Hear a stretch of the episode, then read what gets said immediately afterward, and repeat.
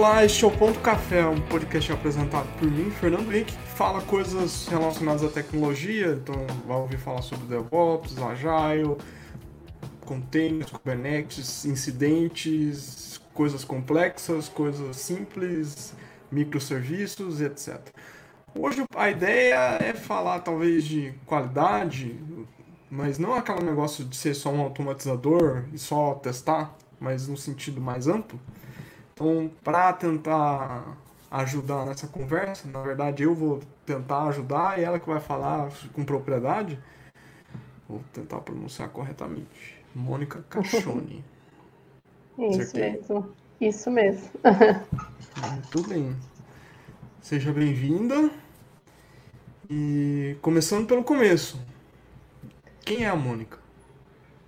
Legal, obrigada pelo convite, é um prazer estar aqui com você. Sempre, nosso bate-papo sempre dura mais do que horas aí, né?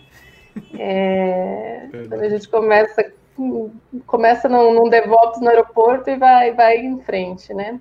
Bom, eu tenho aí alguns anos já né, na área de tecnologia, então eu comecei a trabalhar é, sempre trabalhei com tecnologia, mas eu comecei a estudar desde o técnico, lá desde o do colégio, fiz colégio técnico na área de processamento de dados, depois eu fui fazer engenharia elétrica e sempre atuei com desenvolvimento de software. Então, trabalhei com desenvolvimento de software para a área automotiva, trabalhei depois para metroviária, é, aérea e telecomunicações. Quando. Nossa. É, e aí, quando eu fiquei em telecomunicações, foi uma das áreas que eu mais trabalhei, né? Fiquei oito anos trabalhando com telecomunicações. Quando eu saí dessa área, né, dessa empresa que eu estava atuando, eu é, olhei para minha carreira e falei, bom, o que eu vou fazer daqui para frente na minha vida, né? Ou vou ser gestora, ou eu vou trabalhar com, com desenvolvimento de novo. Eu comecei a estudar de novo, voltei para a Unicamp, fui fazer mestrado na área de, de computação e recebi um convite para trabalhar com qualidade. E aí foi quando eu me apaixonei e acabei ficando na área aí bastante tempo. E até hoje eu estou trabalhando como, como head de qualidade hoje. Deixa eu voltar um pouquinho para trás aqui. Você fez processamento de dados, eh, ensino técnico de processamento de dados em São Bernardo. Em São Bernardo do Campo. Em na Lauro Et... Gomes. Et Lauro Gomes. não, é, não sou da época que era ET, mas era ET, né? Que era já a escola estadual. Que antes era Escola Técnica Industrial, depois virou Escola Técnica Estadual. E você formou engenharia elétrica onde? Na FEI, em São Bernardo também. Eu sou de São Bernardo, né? Eu fiquei a vida toda aí. Só depois que eu casei que eu fui para São Paulo e hoje estou em Campinas. E como era o tempo da FEI? Porque a FEI é famosa por triturar pessoas. É, é a, FEI, a, a, história da FEI é assim, é fácil entrar, né, que todo mundo comparava com a Unicamp, porque a Unicamp era bem difícil, já na época e até hoje, né, e é difícil sair. E realmente, assim, foram cinco anos, ou você estuda ou estuda, né? Assim, o que eu consegui mais relaxar foi no último ano, que já estava fazendo estágio, que era projeto de formatura. Mesmo assim, quase no projeto de formatura a gente ficou para trás, porque o professor não aprovou no, no, prazo lá, né, novembro, né, final de, de uhum. semestre, né, que é novembro, ele não aprovou, ele falou assim, vocês vão voltar para casa, vocês vão passar Natal, vocês vão passar Ano Novo, e aí depois vocês vêm e me apresentam funcionando, porque esse negócio que vocês estão apresentando aí para mim não serve para nada. Ou seja, desde aquela época a gente já pensava em qualidade, já pensava é, em ter alguma coisa. Então, assim, isso é uma história que se perguntar para os meus companheiros lá da época de, de grupo, né? Com certeza todos eles lembram, e quando a gente se encontra é o assunto, porque marcou muito. E aí a gente voltou, passei Natal, passei Ano Novo, não sabia se tinha sido aprovado, e isso implicava né, a FEIA particular, isso implicava na época em pagar mais um semestre de faculdade, dependia do meu pai, não queria que ele pagasse. E aí é, a gente foi só apresentar em janeiro. Aí em janeiro a gente passou Natal, Ano Novo, fazendo projeto, entregamos em janeiro com sucesso e fomos aprovados. Mas foi assim, no final. Então ele essa. Tinha Ele tinha razão na crítica? Tinha, não funcionava? A gente funcionava os blocos. A gente tinha os blocos, então funcionava uma parte, funcionava outra, funcionava outra. Aí no final, quando você juntava tudo, a integração, né? É o teste de integração que a gente faz hoje no sistema, né? Por que, que a gente fala tanto, né? Desde o teste. Então, assim, o que, que a gente fez? Até o teste, teste unitário, na época, a gente fazia, né? A gente não tinha esses nomes, mas a gente fazia os testes. Então, é, é, o projeto era um sistema que você tinha que passar por uma esteira e mudava a temperatura e plotava um gráfico na tela, já com RF e tudo, né? A gente fez a, a esteira, né? a gente foi, porque a FEI ela tem engenharia elétrica, mecânica, em têxtil, tem tudo. A gente foi na têxtil, pegou, fez a esteira, foi na mecânica, fez o sistema para passar naquele. Foi não sei na onde, pegou gelo, pegou a quente, fez, fizemos tudo funcionava. Mas a hora que você juntava tudo, nada mais funcionava. Aí nós integramos tudo e aí em janeiro funcionou, entregamos com. Não tivemos que pagar mais seis meses de FEI, né?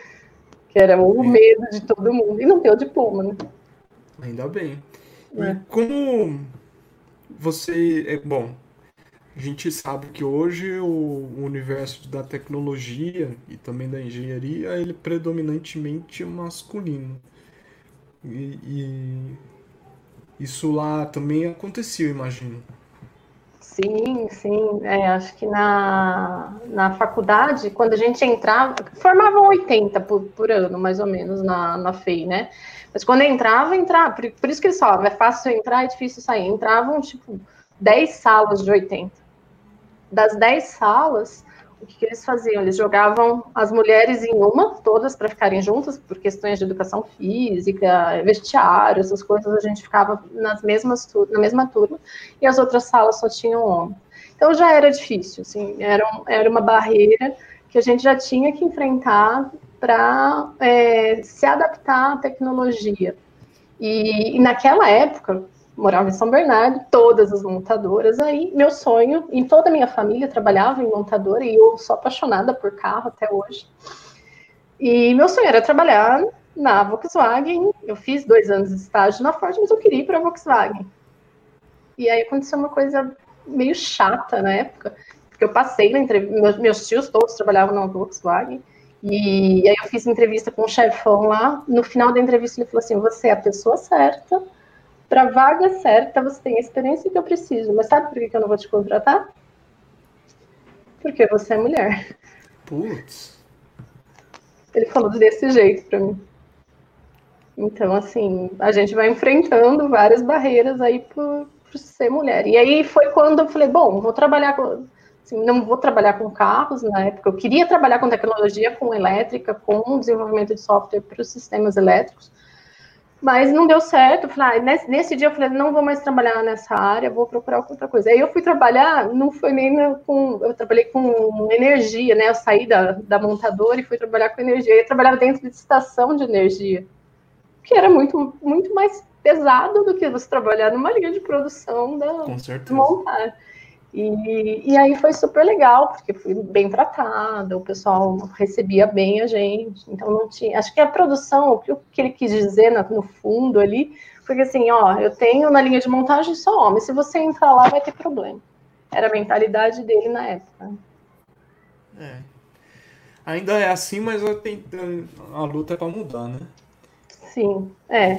Eu enfrento bem menos, mas ainda existe um preconceito ou outro. Assim. Então, com, com as turmas que a gente trabalha, com as, os times que a gente trabalha, a gente tenta cada vez, cada vez mais né, mostrar que assim, mulher está no mesmo patamar, ele, estudou tanto e estuda tanto quanto né, todos. Então é, é bem. É, tá bem diferente, mas ainda tem um pouquinho para chegar. Acho que no dia que a gente não tiver que se preocupar mais em, em olhar e falar assim, ah, a gente precisa ter cotas, a gente precisa ter discriminação disso, daqui. O dia que a gente não tiver mais que olhar para isso, aí sim vai estar tá legal, né? É verdade. Boa, excelente resposta. Você. Engraçado que você estava falando da sua carreira, você trabalhou, acho que na maior parte das, das empresas tradicionais. Sim. E. Você acha que trabalha numa empresa de consultoria, se não me engano. E ainda, provavelmente, você ainda presta serviço para essas empresas. Você consegue ver diferença do que era desenvolver software, trabalhar com software, questão de qualidade naquela época que você trabalhou, antes de você virar mestre em ciência da computação e para o que é hoje? Então, eu acho que assim, o que mudou foi o jeito que a gente atua aí, né, com, com o mercado e como que a gente entrega. Na época a gente tinha prazo longo para fazer um produto, então, sei lá, tem que fazer uma caneta. Posso demorar um ano e a caneta ainda vai entrar no mercado e ainda vai estar tá, é, valendo e vai ser utilizada. Hoje, se eu tenho que entregar alguma coisa, não, não adianta ter um ano de projeto e no final e é, entregar aquela caneta, não vai servir mais. Vai ter outras mil canetas atrás de mim, muito melhores, com certeza. Né? Então, é, o que mudou, o que, que trouxe né, para o software para a tecnologia, para a qualidade, foi assim, essa necessidade do profissional de qualidade está dentro do contexto desde o começo. Ah, você quer uma caneta? Mas é uma caneta para escrever no papel ou é uma caneta para escrever na, no vidro? É, vamos trabalhar essa qualidade desde o começo. Vamos ver que valor, porque às vezes não adianta se eu te entregar uma caneta para você escrever no papel e você queria escrever no vidro. Né? O que, que adiantou, né? Então não vi a qualidade, não vi o valor e você não serviu para nada o produto. Então a gente faz esse profissional diferente hoje. Naquela época, ah, não era uma caneta para escrever no papel, ok, então vou fazer agora uma caneta para escrever no vidro. E tinha tempo, né? Hoje a gente não tem mais esse tempo porque mudou tudo, a tecnologia trouxe outras coisas e as pessoas têm essa necessidade dessa velocidade. Né? É verdade. E nessas coisas todas, você acho que recentemente estava fazendo especialização ou doutorado? O que, que era mesmo? Eu estou fazendo mestrado. Eu fiz. Ah, é. é, eu, tô, eu termino esse ano, né, o mestrado. A gente já fez toda, todas as matérias, já fiz toda a parte burocrática né, do, do mestrado. A gente terminou o projeto. Aliás, eu terminei essa semana o, o desenvolvimento do algoritmo. Acho que agora podemos falar que ele está funcionando. E agora é voltar a revisar a tese e apresentar. Acho que agora é curtir o final só. Como é fazer mestrado, ser mãe, trabalhar profissionalmente, ser dona de casa, maratonista e eu devo estar esquecendo alguma coisa. esposa ah, também. Sim, é, esposa, e eu estou esquecendo, claro, né? A gente está em momento de pandemia, tudo isso ao mesmo tempo, tudo misturado. Ah, assim, eu confesso que a primeira semana né, de momento de pandemia foi uma loucura. É, todo mundo queria se matar dentro de casa. Meu filho que não queria entrar no, na tecnologia, não queria, né, que chorava. Aconteceu a pandemia bem na semana que era aniversário dele, ia ter uma. A, a pandemia começou no, na segunda, né? Confinamento começou na segunda. No sábado ia ser a festa dele, eu tive que cancelar. Então começou aquela loucura, né? A gente fez uma festa virtual para ele, acho que até publiquei, não sei se você viu lá no LinkedIn, ele ficou feliz da vida, ele considera que foi uma festa, então essa é a vantagem da gente olhar para a geração, né? Assim, eles uhum. aceitam muito bem a tecnologia, acho que se eu tivesse, né, sei lá, se fosse uma pessoa mais velha, eu ia falar, poxa, que festa é essa, né? No computador não tô vendo ninguém, eu tô comendo aqui, ele tá comendo lá, e para ele não, ele realmente considerou. E, e eu precisava balancear assim, esse negócio que você falou, né? Eu sou maratonista, eu preciso treinar. Se eu não treinar, eu, eu surto. Então, é estudar. Então, eu, à noite aqui é o horário que eu tiro para estudar um pouquinho. Durante o dia é almoço, casa, tudo, mas aí dá para conciliar. Acho que, assim, olhando para minha vida, eu nunca fiz uma coisa só mesmo, é, por vez, né? na minha vida inteira, assim, sempre tinha cinco ou seis ao mesmo tempo juntas, né? Então, vou casar, ah, vou casar, vou comprar casa, vou trocar de carro, vou fazer a festa, vou marcar viagem. Vou ter filho, vou ter filho, troquei de carro, troquei de casa, mudei de casa. Então, assim, sempre minha vida foi assim e sempre fui levando, sabe? Então, é, é bem, bem bacana isso que eu consigo levar tudo ao mesmo tempo. Passa um furacão, mas depois resolve. Bom, muito bem. E, e você recebeu o convite para trabalhar com qualidade? Como foi esse, essa, esse primeiro olhar para a qualidade? É, Então, isso é, é até uma história engraçada. Tem duas histórias engraçadas aí nesse contexto de qualidade, né? É, eu estava trabalhando como pesquisadora, estava com bolsa né, da, da FAPESP na época, e aí um amigo falou assim, olha, a gente tem uma vaga aqui para trabalhar com áreas de qualidade, você não quer vir? E assim, toda vez que eu, que eu fui desenvolvedora muitos anos, né? Aí eu comecei a estudar, daí quando eu fui para a área administrativa, que você fica com gestor de projeto e controle de contratos, e cheguei até a trabalhar com compras na época, eu já tinha esquecido toda aquela analogia, não sabia que era Java, não sabia mais nada, foi por isso até que eu voltei a estudar. E, e aí, sempre que se falava, vem trabalhar com qualidade, era assim, ah, começa aí trabalhando como QA, como né, qualidade, fazendo teste, que depois você consegue migrar para desenvolvimento qualidade não paga nada e o desenvolvedor sempre ganha mais. Então a gente sempre tinha essa visão. E aí quando ele me convidou, eu falei assim: "Ah, bom, quer saber? Eu estou aqui como bolsista, vamos ver o que que dá, né?" E aí comecei, foi uma barreira, porque eu não conhecia, né? O pessoal conhecia todos os termos de teste disso, teste daquilo, teste regressão, teste funcional, pirâmide de testes, eu não, nunca tinha ouvido falar nada disso. Desenvolvedor, você sai, vai e faz o, o código, né? E, e aí eu comecei a gostar, até que eu recebi um super desafio na época, que era para trabalhar com, com esteira, né? É, eu tinha que montar os testes, estabilizar os testes, colocar na esteira lá no Jenkins para que funcionasse perfeitamente, né? Bom, essa parte nem vou entrar em detalhes, porque aí a parte técnica você entende mais que eu, né? E, e aí eu comecei a estabilizar os testes, aí eu tive que, tive que começar a conversar com cada. Então dava um erro no, no, na esteira de testes. O, o, o pull request do, do desenvolvedor não ia para frente, ele não conseguia andar com é, a história dele no Gira. E isso começava a incomodar e me ligar e falar: só, seu teste está quebrando meu, meu sistema aqui. Não, mas não é o teste, vamos olhar junto. Aí subia o sistema, olhava o sistema dele ah, já sei o que eu errei. Então, assim, precisava dessa interação. Daí, na época, eu fiquei até conhecida como babá de dev, porque eu ficava o dia todo atrás deles. Não tinha dev que ficava fora do Brasil, então tinha horários malucos, assim, para conseguir falar com eles e mostrar para eles. Então, assim, foram quatro meses que eu tinha que conversar com cada um deles. Então, sei lá, eu chegava de 8 horas da manhã no trabalho, tinha lá uma fila de 30 por testes parado por causa do, do sistema dos testes que estavam travando. Ah, esse negócio de qualidade aí só atrasa a nossa vida.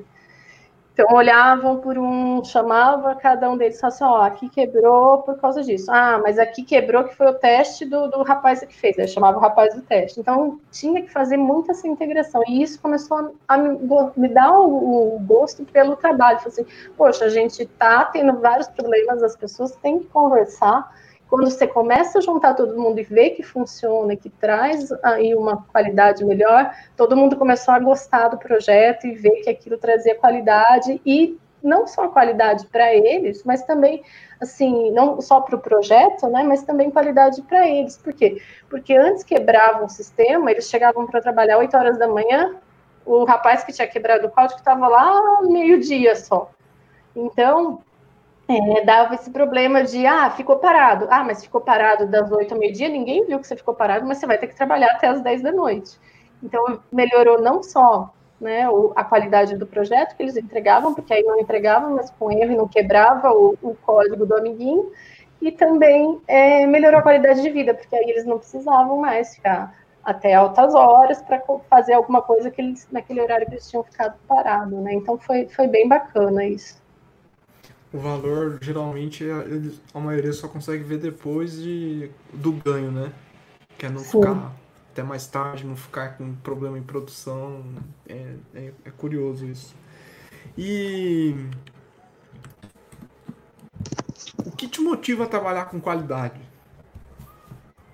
Eu acho que assim, eu teve uma vez que eu, que eu viajei, que eu fui para um parque de diversões e eu cheguei lá, eles tinham lançado um brinquedo novo, comecei a, a brincar, quebrou na minha mão.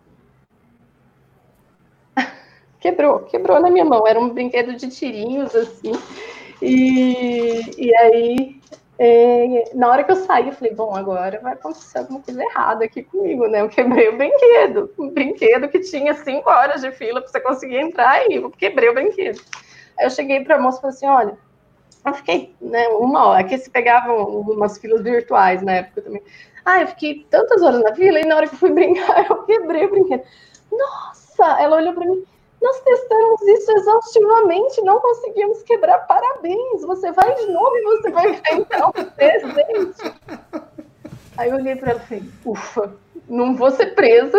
Eu falei, a primeira pergunta que eu falei para ela, não vou ser presa? Ela, não. Eu falei, ah, legal, então vou brincar. Consegui brincar de novo e fui embora. Daí, quando eu comecei a trabalhar com qualidade, comecei a olhar para trás, né? Tudo que a qualidade trazia, então, assim, trazia satisfação, mas ao mesmo tempo, ela mesma ali, como ela falou, né, quando ela falou para mim, ó, oh, você testou isso aqui, eu testei isso aqui exaustivamente não, e não aconteceu como usuário. Então, você começa a olhar com um perfil diferente, então, qualidade te traz essa, poxa, tô entregando alguma coisa que a pessoa vai usar, ela vai se, se for, né, no caso de um parque de diversões, ela vai se divertir, mas é, não vai ter problema algum. Então, acho que o, a visão de, de ver o outro, né, com alguma coisa que tem valor, que ele né, pagou por aquilo, ele está ali recebendo o que ele realmente precisa. Não precisa ser uma coisa sofisticada nem nada, mas precisa ser uma coisa que funcione. Então, é isso que me traz e me motiva a continuar trabalhando com qualidade. Pô, que incrível, hein? Essa é. história aí do, do brinquedo é boa. Dá para contar em evento. É, você vê? É, mas foi, foi bem, assim, na hora eu falei, putz, vou ser presa, não, eu estou no meu país. Aí a hora que, eu, que ela falou, parabéns! Eu falei, nossa. E aí, anos depois, eu estive no, no mesmo parque, e a, aí eu tava num, num, showzinho, e aí antes do show eles passam uns videozinhos, né? E aí uma das telas é, tava com, tipo, aquelas telas do, de, de, Windows, assim, quando dá erro, né? Um monte de, de uhum. tipo Matrix, né? Uhum. Aí eu olhei e falei assim, nossa, ali tá um bug, né? Daí meu, meu, meu marido falou assim, ah, já começou a engenharia de qualidade aqui a reclamar das coisas. Eu falei, mas tá com defeito, eles fazem isso mil vezes por dia, todos os dias, e testam todos os dias, e mesmo assim os erros ainda são passíveis de acontecer, né? Então, é, às vezes as pessoas falam, poxa, você trabalha com qualidade, mas você sabe que ainda vai dar erro. Mas por mais que você tente, na mão do usuário, sempre às vezes acaba acontecendo diferente, né? Então você tem que sempre estar tá revisando. É uma questão de paciência também, né? Você vai, trabalha, faz todo um, processo, depois você volta. Mas é bacana, assim, traz uma, um conforto grande. E o fato de, de, de, sempre aparecer bug é porque também é um sistema complexo, né? Com várias interações com indivíduos Sim. diferentes, então as possibilidades de onde pode acontecer o problema é, se torna infinito. Como é que você vê é, o cenário do seguinte? É muito comum, ou, num lugar que não tem testes, toda a responsabilidade de teste com, com a pessoa de QA. Mas o desenvolvedor de software ele tem um papel importante em montar seus próprios testes. Como é que faz o balanço entre qual é o papel de, de uma pessoa de qualidade em fazer os testes e qual é o papel do desenvolvedor em montar seus testes? É, então, isso é uma zona, essa é uma excelente pergunta, porque assim, é, muitos times a gente vê essa zona cinza, né? Porque assim, o desenvolvedor faz, na máquina dele sempre funciona e ele fala que o que está testando, o que está testando que testou errado e na dele funciona.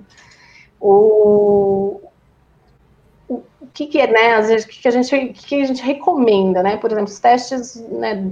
Falando um pouquinho mais da, da pirâmide de testes, os testes unitários, o desenvolvedor ele é responsável, mas ele não tem ainda essa mentalidade de que assim, o teste ele não vai caçar bug. O testador também não está caçando bug, ele está prevenindo os bugs, né? Então, com o auxílio do, do, profissional de qualidade, eu acho que a responsabilidade é né, nessa fase inicial do desenvolvedor fazer. Os outros testes, que é tantos funcionais, testes de performance, é um papel do profissional de qualidade.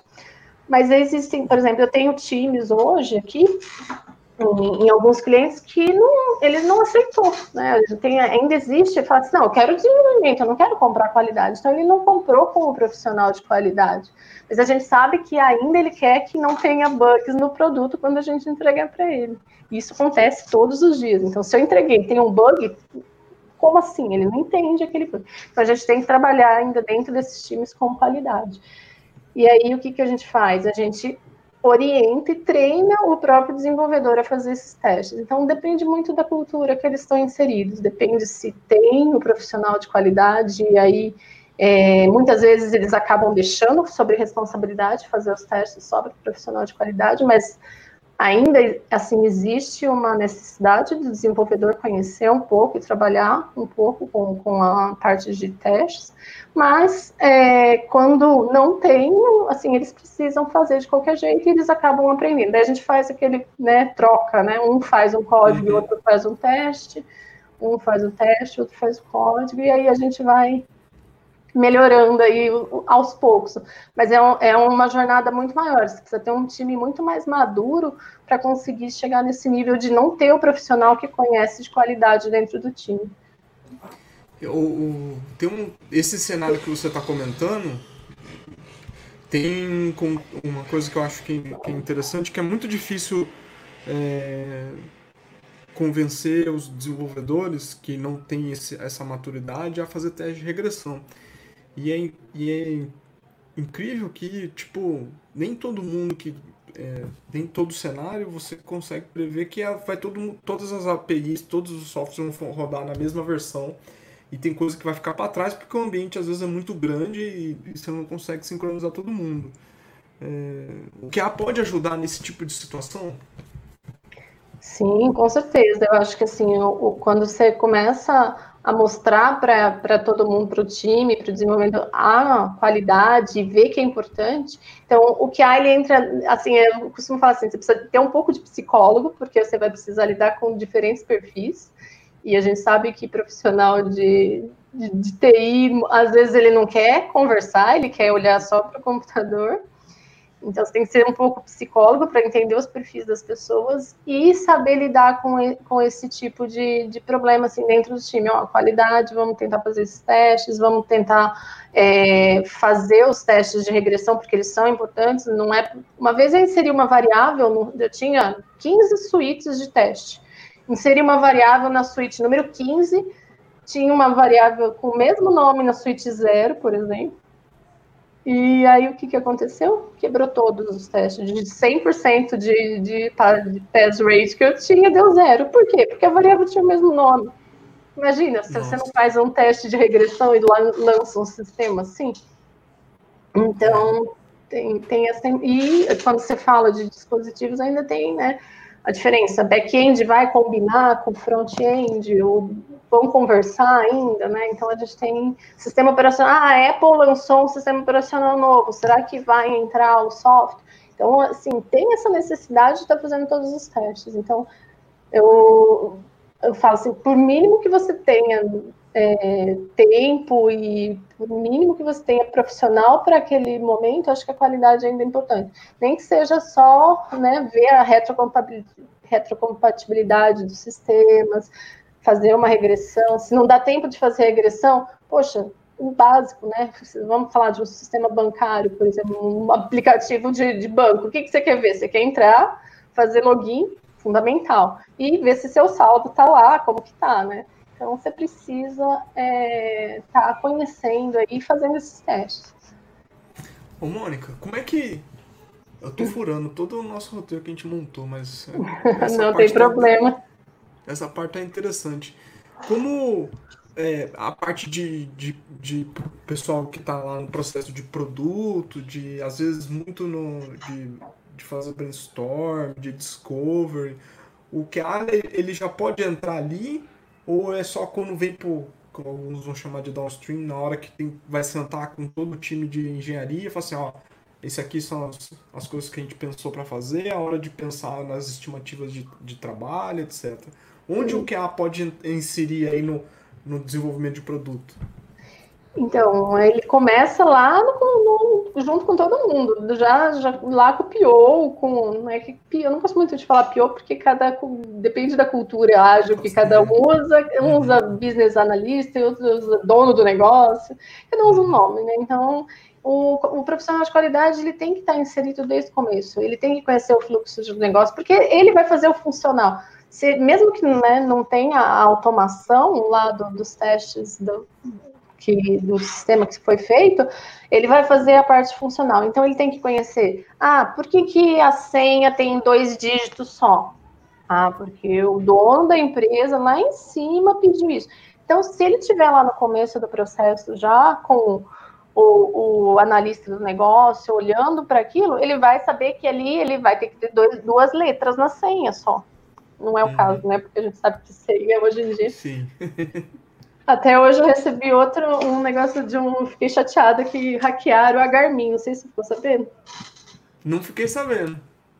Poxa, fui correr, fui lá passar meu, meu treino para o celular, não funcionou. Daí descobri que hackearam a, a Garmin. Eu acho que a Garmin é da Microsoft. Ah, eu não sei quem é, quem é o dono, não.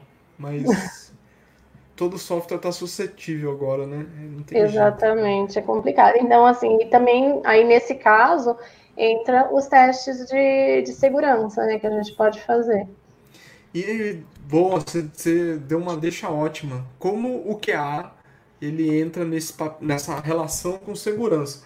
O pessoal de segurança fala muito em trazer a segurança para shift left, então para colocar mais mais é, quanto antes no processo de desenvolvimento, no ciclo de desenvolvimento de software, como é que o QA pode interagir nessa parte com o pessoal de segurança ou com a disciplina de segurança? É, do mesmo jeito que ele vai estar tá fazendo o desenvolvimento do projeto lá no começo, é já orientando, falando assim, ó, ah, senha com dois, dois caracteres não vai, né? Então ele é o palpiteiro no começo, ele começa a entender porque ele usa o sistema e ele conhece do funcional, e ele dá as orientações. Então, assim, é, é o caso, né? Assim, todo mundo junto. É aquela quebra de, de muro que fala assim, ó, não existe mais, nós somos um time só. Podem ser 20 consultorias trabalhando junto no mesmo lugar, mas ainda no final do dia a gente tem que entregar um projeto que é único. E isso que é o legal de ver funcionando, né? Verdade. Acho que no, no DevOps vocês fazem bastante isso também, né? Também. Como. E isso é, é que você comentou é interessante, porque o, o que há nesse, nesse contexto, ele cumpre um papel que às vezes é muito invisível e às vezes é difícil de mensurar, como a gente estava conversando antes.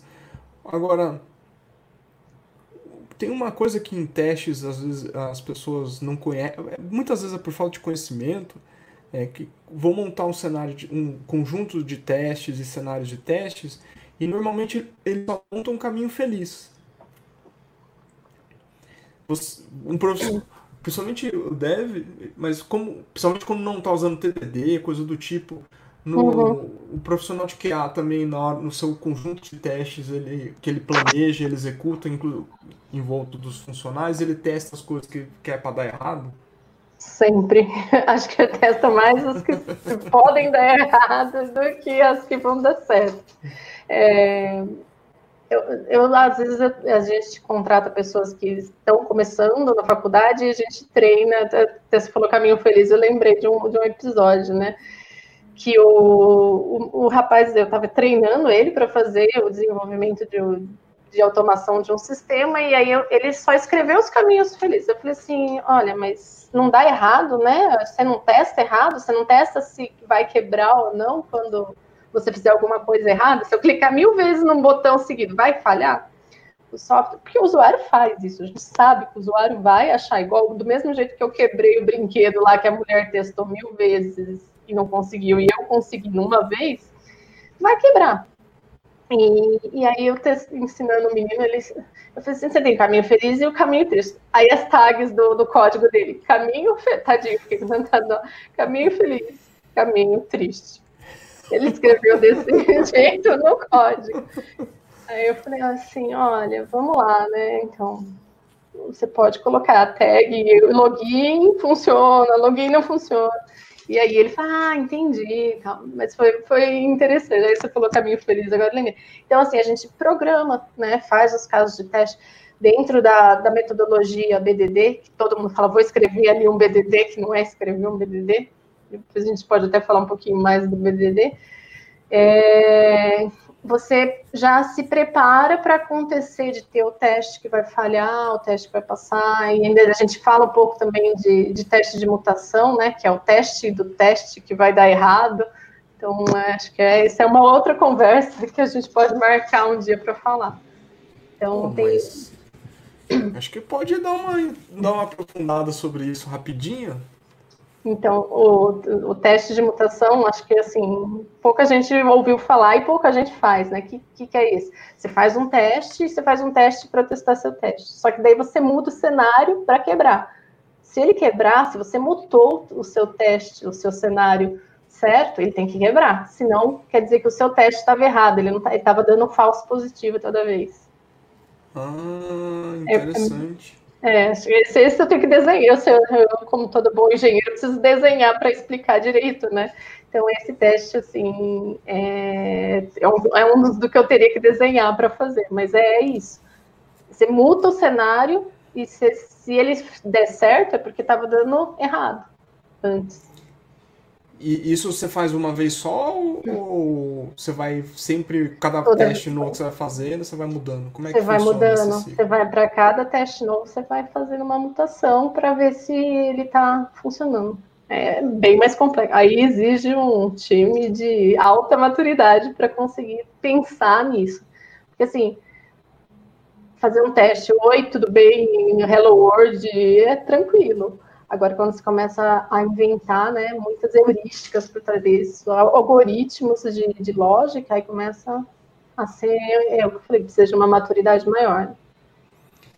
E, e para você, qual é, ou qual é a recomendação sua para um, um, olhando para uma esteira aí de desenvolvimento de software, um processo com pipeline, entrega, tem uma polêmica assim comum é aonde eu tenho que encaixar os testes para que ela não. Meu, meus, o artefato que está sendo gerado, aquela versão do software que está sendo gerada e até ir para produção, ela não levar 8 horas porque ficou, sei lá, 7 horas fazendo teste. Como é que, como é que equilibra isso?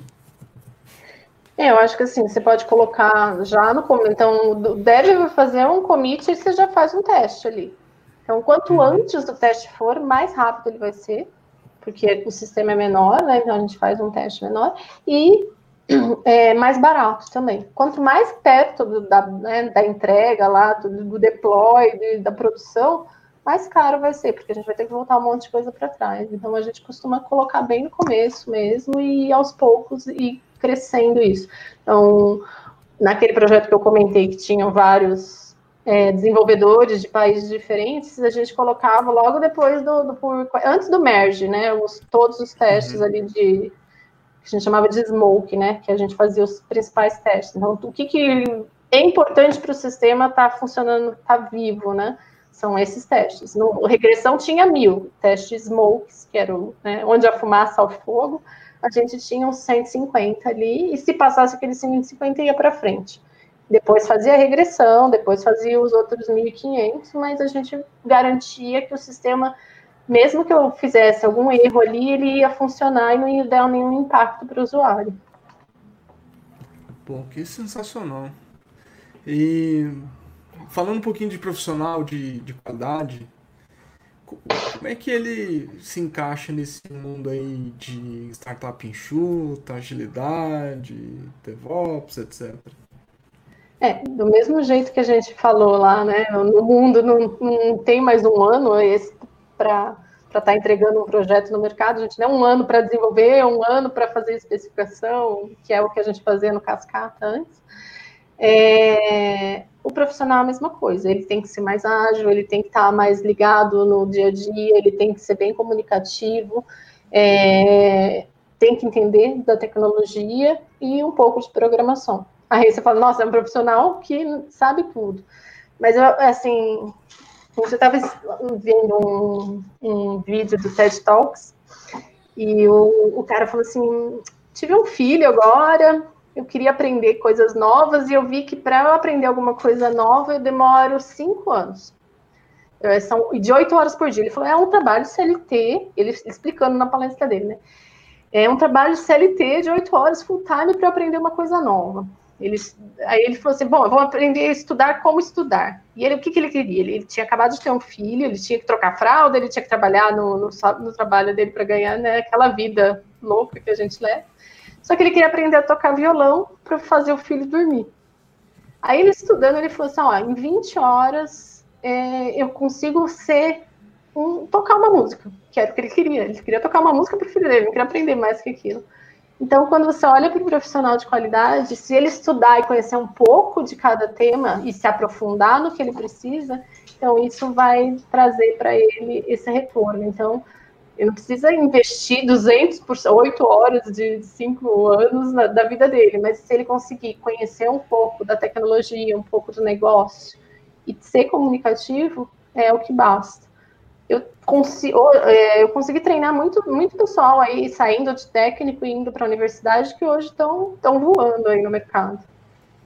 É só, se você ouviu e, e passou pelo treinamento da Mônica, mandou um alô para ela, hein? Vai ficar feliz para saber onde você está.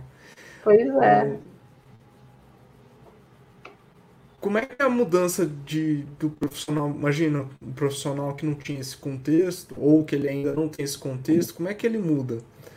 Esse contexto mais de tempo de resposta menor, é, que precisa. Que muitas vezes ele precisa aceitar que vai cair a qualidade porque está testando uma hipótese ou porque o, o, o produto. Até um, um dia uma, uma, uma entrevista que, que um, um cara. Um cara da 99 falou assim: ah, o MVP é um, é, é um produto de software que eu tenho vergonha de mostrar. Assim, as coisas não necessariamente funcionam. como é que um. E o é como ele tem que prezar pela qualidade, como é que ele se insere nesse. Como é que ele, ele se entende com isso? É, então, assim, o, o, profissional que a gente tinha antes, que, né, que era aquele que só testava no final e só achava bug, a função dele era achar bug, né?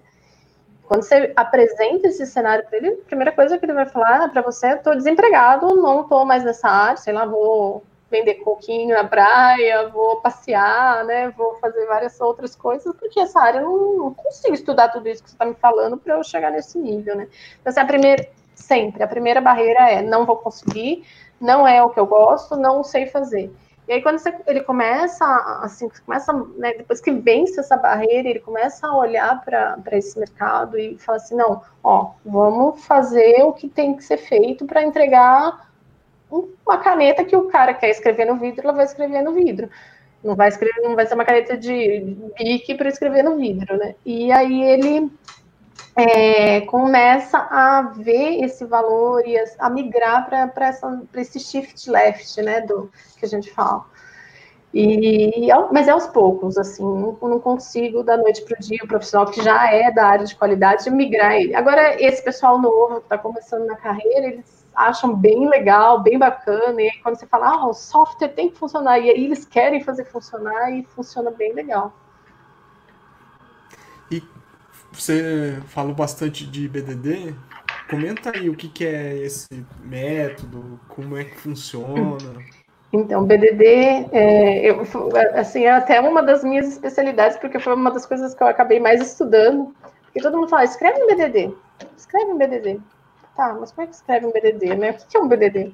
Na realidade, o BDD ele é uma metodologia aí que ela abrange outras práticas, como especificação, por exemplo, a TDD, que é o teste de aceitação, o TDD, que é mais conhecido até do, dos desenvolvedores, e, e aí ele é escrito na linguagem Gherkin, que é uma linguagem mais fácil, que assim, por exemplo, até quem não é da área de tecnologia lê aquela especificação, ele vai entender. Então, o que, que a gente faz dentro de, dessa metodologia? A gente tem toda uma reunião, né, que é aquele papel que eu falei do, do que há mesmo. Então, tem uma reunião onde há um entendimento do, do sistema, há um entendimento do fluxo de negócio para ser entregue, e, e aí a gente é, escreve nessa linguagem, e aí sempre tem umas palavrinhas-chave lá, né? E aí tem um exemplo que eu gosto de usar muito, que aí o pessoal acaba. Porque assim, tem três palavras-chave que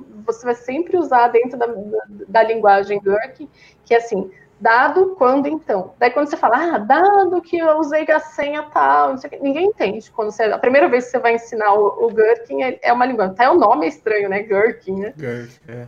é.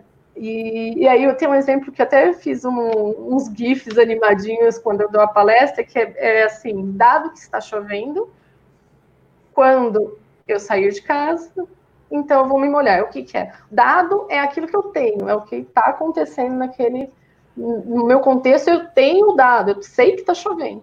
Quando eu sair de casa, eu inseri uma variável no sistema, né? Eu estou saindo de casa. Então, o que, que, vai acontecer? Eu vou me molhar. Ah, mas se eu tiver guarda-chuva? Todo mundo pergunta, ah, se eu tiver guarda-chuva? Eu falo assim, dado que está chovendo e que eu saí de casa e eu tenho guarda-chuva, então eu não vou me molhar. Então aí você vai começando a criar essa linguagem, que é o quê? É uma especificação que você monta desde o do dono do projeto lá, então você monta essa especificação, depois você executa ela, você testa ela, se torna ela executável e é viva também. Então a gente pode é, mudar sempre, não existe mais aquele monte de papel que a gente tinha lá no Cascata para fazer a documentação. Dentro ainda do, do BDD, a gente tem a especificação por exemplos, que é utilizar exemplos, né? Então, é, vou criar uma caneta, ah, é para uma criança, é para um adulto. Então, você coloca exemplos reais, põe nome lá, ah, João, seis anos, e aí você executa, aí você sabe que toda vez que você passar os testes em cima dessa especificação, vai atender, se eles passarem, se atender aquela especificação, o produto funciona. E, Como... Peraí que eu tive que abrir aqui para a gata sair. Então. é, Esse, essa época de, de home office tem criança, tem tudo é, acontecendo, né? Faz parte e vai ser edição. Então, se você está ouvindo aí, é assim que funciona mesmo. É, como como é que você vê o BDD nesse negócio de DevOps, de interação, as coisas acontecendo mais rapidamente e com de forma mais automática? Então, é, eu acho assim, a metodologia é bem bacana porque traz essa ideia de todo mundo está trabalhando junto eu já vi projetos que nunca funcionou, sempre falou que ia escrever um BDD e sempre escreveu o BDD mesmo, porque não dá para escrever, né? É uma metodologia, é um jeito que ele de trabalhar. E eu vi projetos funcionando bem, bem bacana. Então, desde o sistema, ah, se preocupa em escrever, se, se preocupa em olhar o Gherkin do jeito que tem que se olhar, se preocupa se o, todo mundo está entendendo quando não entende, volta para trás ali no começo. Então, dentro de uma sprint, eu consigo escrever várias histórias com vários é, GURPS, e aí funciona legal. Então, é bem, bem legal. Assim, eu acho que é uma metodologia que a gente. Daí vem sempre, né? Toda vez que, que eu estou falando de, de BDD e de qualidade, de testes, sempre vem a pergunta: e o sistema legado? Né? A gente está aqui falando de qualidade, pensando numa na, nas startups, a gente pode pensar num produto novo. Ah, você quer criar uma caneta, não é a caneta que você criar, então é nova. E o legado? E o sistema que está lá no, sei lá, tem um servidor lá de mil anos e ainda funciona, né? Sempre tem essa pergunta. E aí, assim, esse você vai aos poucos também, não tem jeito. Você vai fazer as funcionalidades vitais, cada funcionalidade você testa as, as principais, que sabe, você sabe que o sistema não pode falhar, e cada nova você vai inserindo os testes já. Nas novas você já insere com os testes. Não dá para fazer 15 anos né, de teste de um produto que está lá já rodando há muito tempo. Mas aí você vai melhorando aos poucos. Como é que você mede essa evolução aos poucos? Porque, né? Uma das coisas difíceis, é, talvez não eficientes, é assim: se eu tenho 100% de cobertura, quer dizer que eu tenho qualidade? Não. Tem nem, nem tudo, é, nem tudo é testável, né? Nem tudo é automatizável, né? Por exemplo, experiência do usuário. Se o botão tá num lugar diferente, que ele não tem, sei lá, você está acostumado com o X aqui no, no navegador sempre do, do, lado superior direito, né? Se você colocar do lado esquerdo. Será que isso vai agradar o usuário? Então, são coisas que o teste vai passar? Vai. Se eu fizer uma automação, por quê? Porque o botão está na tela e se eu apertar no botão ele vai fechar. Mas o usuário vai, vai ficar confortável com isso? Então, você vai aos poucos. Assim, a, a taxa de cobertura é importante. Algumas empresas sempre trabalham, ah, se você não tiver 99% de cobertura, você não entrega. Então, é uma média de 70% normalmente que o mercado entrega, mas nem sempre garante qualidade. Então, qualidade é, é o valor, é o que está entregue lá para o usuário no final. É. E como como é que a gente faz para é, identificar que agora a gente acho que tem uma a gente está entrando numa fase que as pessoas, as empresas e as pessoas não todas mas começam a ver a importância da gente ter saúde mental ter qualidade de vida. Como é que você vê qualidade de software com isso então, assim, uma coisa que eu sempre falo, é importante de, de ter qualidade de, de software né, no nosso dia a dia, de, na área de TI, é importante também pensar aí na qualidade de vida, né? Será que eu estou conseguindo entregar o produto no horário, não ter que ficar passando a noite fazendo deploy porque deu errado e eu voltei. A gente ouve bastante aí nos eventos né, do DevOps, não, não faça deploy de sexta-feira às 16 horas, porque senão você vai passar o final de semana sem, né? Então a gente se preocupa bastante também com, com qualidade de vida. Então, quando, quando eu falo assim, ah, eu, eu trabalho, eu estudo, eu sou dona de casa, mãe, mas eu tenho que ter meu horário para ir correr, porque senão eu fico louca. Até hoje eu falei assim, vou tomar antes, né? Vou, vou, vou correr, vou tomar, mas eu vou tomar banho antes de vir da gente bater um papo, filho. Mas eu acho que é importante. E assim, uma coisa que eu notei trabalhando com qualidade, eu acabei ficando muito chata dentro de casa. Então, por exemplo, empregada doméstica, elas trabalham 100% no começo, né? Da, né? Primeiro dia, faxina sai, sai até brilhando. Depois de um mês, mais ou menos. Depois de um ano, então, esquece, né? Você pode falar para ela mil vezes que ela tem que arrumar a casa do, daquele jeito, mas ela não vai fazer, ela vai querer ir embora logo. E aí você começa a ficar mais chato com algumas coisas, né? Você Poxa, isso aqui eu faço se eu pegar e fizer, vai ficar né, com outra qualidade. Então, você começa a pensar, tem os prós e os contras, né, de trabalhar com qualidade. Você começa a ficar exigente aí no dia a dia. Você vai num mercado, você quer né, comprar um produto que te atenda, não que te entregue alguma coisa. Então, é bom. É bom que você fica crítico, mas por outro lado, você começa a observar coisas que antes você não, não olhava, né? É o olhar fora da caixa, né?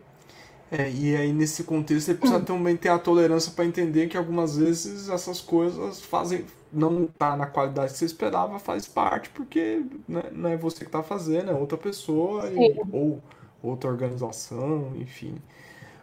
E pensando tecnicamente ou programaticamente, quais são as ferramentas aí principais de um, uma pessoa de, de qualidade? Olha, é, tem para todo gosto, né? Para todas as linguagens, mas a gente trabalha bastante com, com Selenium também. Aí tem a parte de Cucumber, que é para escrever a linguagem, Cucumber e de Behave, que é para escrever as linguagens do Gherkin, que eu estava falando. E aí, para a área de mobile, que aí você tem os drives, né? O Appium, você tem algumas outras ferramentas. Então, depende muito do projeto, da empresa que você vai trabalhar, e é uma ferramenta diferente. A estrutura é sempre a mesma, tá? Você sempre vai ter a parte de especificação, que é o working, você vai ter os steps que implementam a, a parte de, da especificação e faz ela ser executável. E aí tem também a parte que identifica os objetos, né? Então você tem o que a gente chama de page objects, que identifica os objetos se for na tela do celular, na tela do celular. Então, para eu apertar um botão, eu preciso saber qual que é aquele botão. Não tem o usuário apertando ali, eu preciso saber o caminho dele, né? Então, essa estrutura, quando você vai fazer automação, não muda.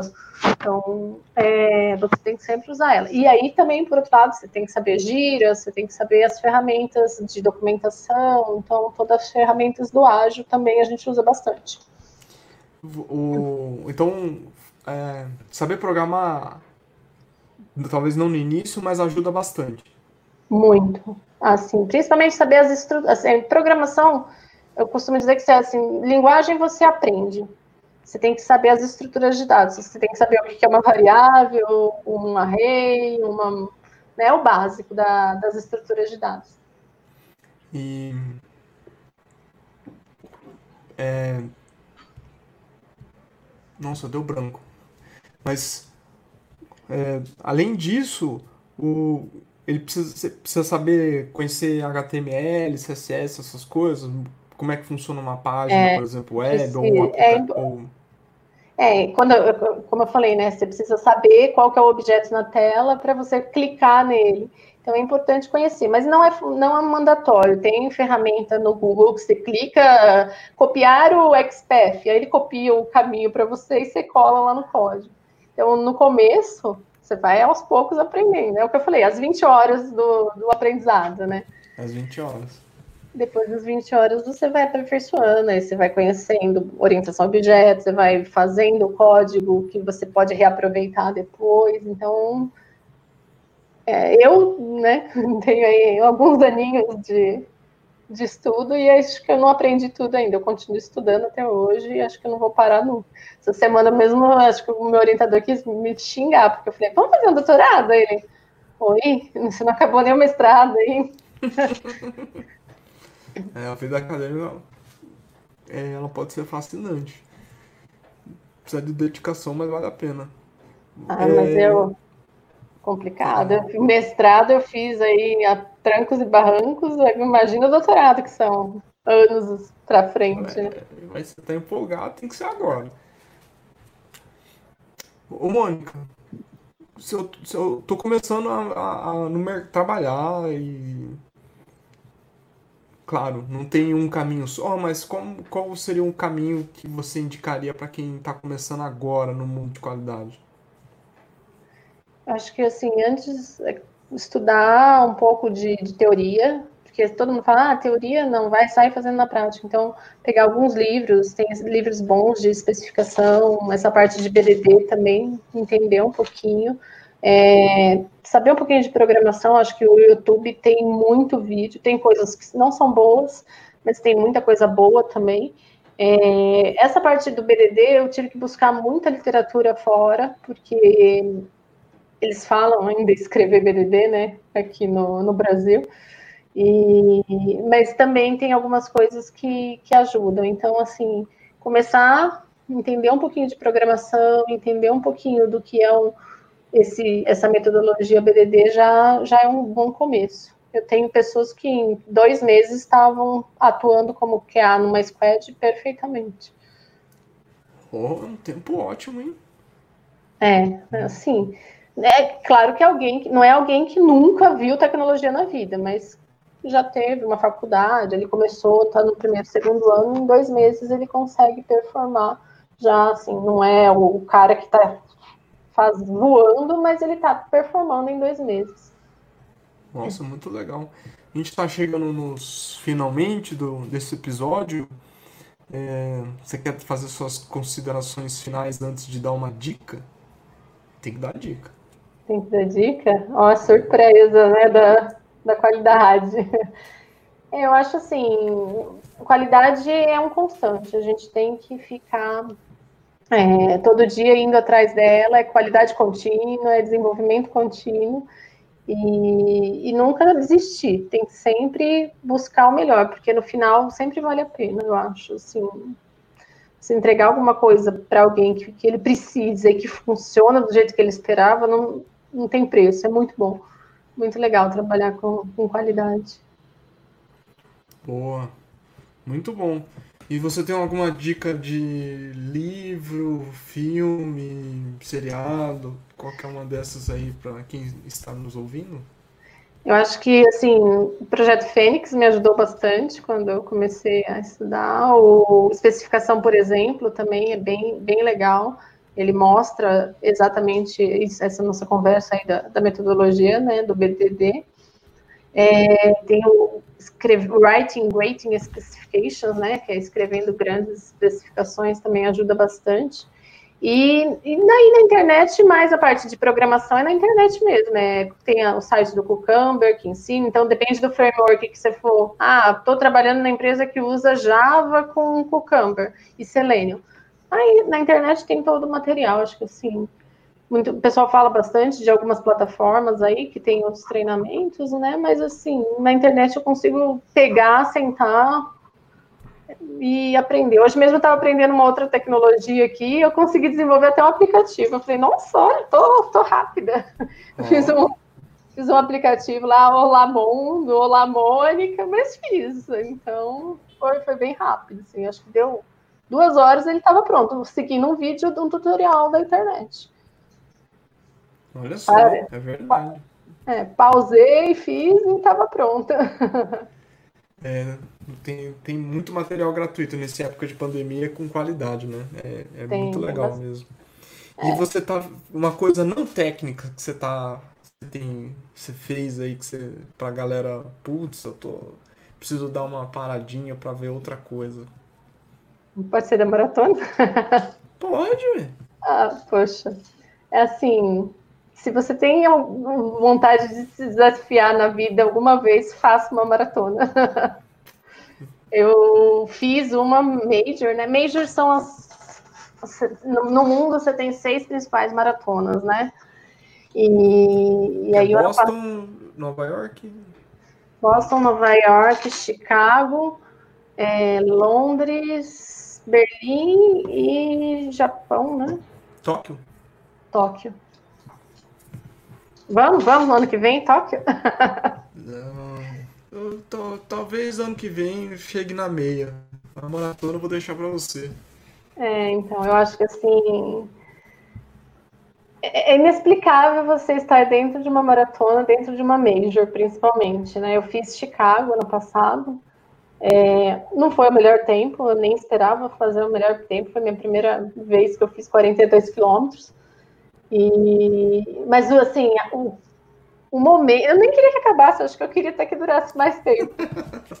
Porque eu nunca vi tanta gente na rua. Tanta gente lá torcendo, comemorando para você, né? E no dia seguinte ainda acontece uma coisa muito bacana, que assim, você sai pra rua, se você tá com alguma coisa da prova, ah, você correu ontem, parabéns. Por que, que você não tem essa medalha no pescoço? Oi? Não, pô, depois de meia hora você tá com a medalha no pescoço.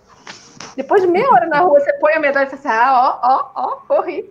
E eles gostam muito. Então, isso eu acho que eu recomendo para todo mundo. Uma maratona na vida tem que fazer. É, daqui uns dois anos talvez eu faça. Muito legal. É, é, realmente correr é um negócio assim incrível. Recomendo para todo mundo. É legal. Bom, vamos fechar, que já deu, meus filhos ali já estão enlouquecidos, daqui a pouco eu tenho que correr atrás deles. Mônica, obrigado mais uma vez. Pessoas que nos ouviram, obrigado e até a próxima. Obrigado, viu? Boa noite.